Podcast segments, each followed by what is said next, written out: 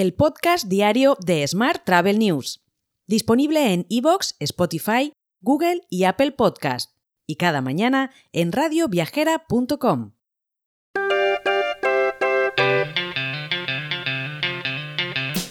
Saludos y bienvenidos a una nueva edición del podcast diario de Smart Travel News, edición número 1145 del miércoles 22 de marzo de 2023. Hoy es el Día Mundial del Agua y además el 22 de marzo marca el comienzo del Ramadán. Esta semana nuestro patrocinador es Melia Pro, que vuelve con su Wonder Week. Explora los destinos que deseas visitar y las maravillas que esconden y disfruta de los hoteles de Melia con hasta un 40% de descuento.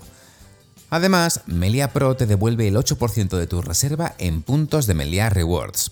Eso sí, solo si reservas hasta el 27 de marzo. Y ahora vamos con la actualidad del día. Las previsiones de ventas para esta próxima Semana Santa son excelentes, según confirman los presidentes de CEAD, UNAD y FETADE. Además, confían en que se superen las cifras de 2019. Destaca la peculiaridad de que las reservas se han anticipado mucho con respecto al año pasado, en el que se reservó más a última hora. En la misma línea, la Alianza de Cadenas Hoteleras ha dado a conocer sus previsiones para esta Semana Santa con bastante optimismo. Los miembros de la alianza confirman este buen tono con una media de ocupaciones del 80%, prólogo de unas estimaciones igualmente optimistas para el próximo verano. Cambiamos de asunto. Grupo Otusa ha realizado una devolución anticipada de 52 millones de euros del préstamo concedido el pasado mes de septiembre de 2021 por el Fondo de Apoyo a la Solvencia de Empresas Estratégicas, gestionado como sabes a través del SEPI. Mientras, la imagen de los destinos nacionales se consolida y alcanza de nuevo el notable, en opinión de los agentes de viajes consultados por Observatur. Además, 8 de cada 10 profesionales piensan que la sostenibilidad tiene mucha o bastante importancia. Más temas. Tour España ha lanzado una campaña táctica en Reino Unido para la temporada de verano. Se trata de una campaña de recuerdo que se desarrollará en vídeo, YouTube, plataformas programáticas y en redes sociales, con el mensaje Next Summer is almost here. Hoy también te cuento que Passport Photo Online ha publicado los resultados de su estudio 2023 sobre qué es lo que más estresa a las personas cuando viajan. Después de encuestar a más de mil personas, han descubierto que el 92% de los viajeros en general encuentran los viajes estresantes, encontrando el punto álgido de estrés al volver de un viaje.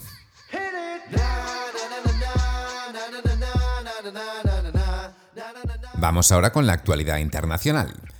Operadores turísticos como el caso de Kessler, que dirige Guangzhou Railways, un tren que lleva a los turistas a la montaña más alta de Suiza, están decepcionados porque las reservas de viajeros chinos de alto poder adquisitivo han sido inferiores a las esperadas. Más temas. Entra en funcionamiento el nuevo portal de viajes de City, llamado City Travel, y que está impulsado por Booking Holdings. Los titulares de tarjetas City podrán utilizar esta plataforma para reservar hoteles, viajes en avión, alquiler de coches y atracciones, actualmente en el sitio web y a finales de marzo también en la aplicación móvil de City. Por su parte, Hoyo ha lanzado una aceleradora para hoteleros con más de 5 propiedades en India. El objetivo de este programa, que prevé aceptar inicialmente a 30 hoteleros, es ayudarles a expandirse más rápidamente. La idea es proporcionarles tutorías, acceso a tecnología de la empresa y a su red de distribución, así como apoyo financiero. Por último te cuento que Frank J. del Río dejará el cargo de presidente y CEO de Norwegian Cruise Line Holdings, con efecto a partir del próximo 30 de junio.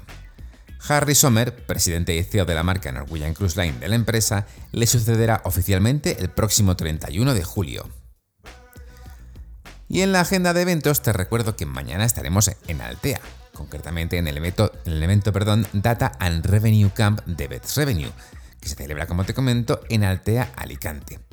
Será de 9 de la mañana a 2 de la tarde y quien nos habla estará allí presentando la mesa de debate Hiperpersonalización y tecnología NFT para destinos y hoteles.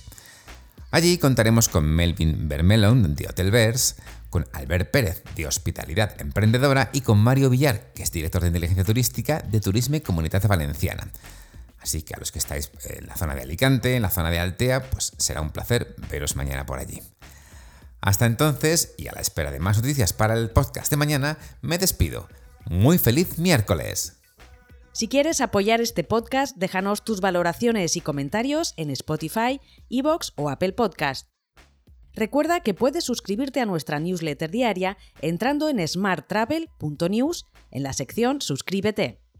También puedes recibir un mensaje con este podcast y los titulares del día directamente en tu WhatsApp.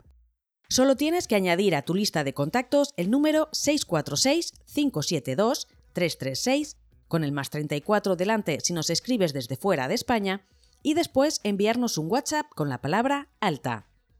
Gracias por escucharnos.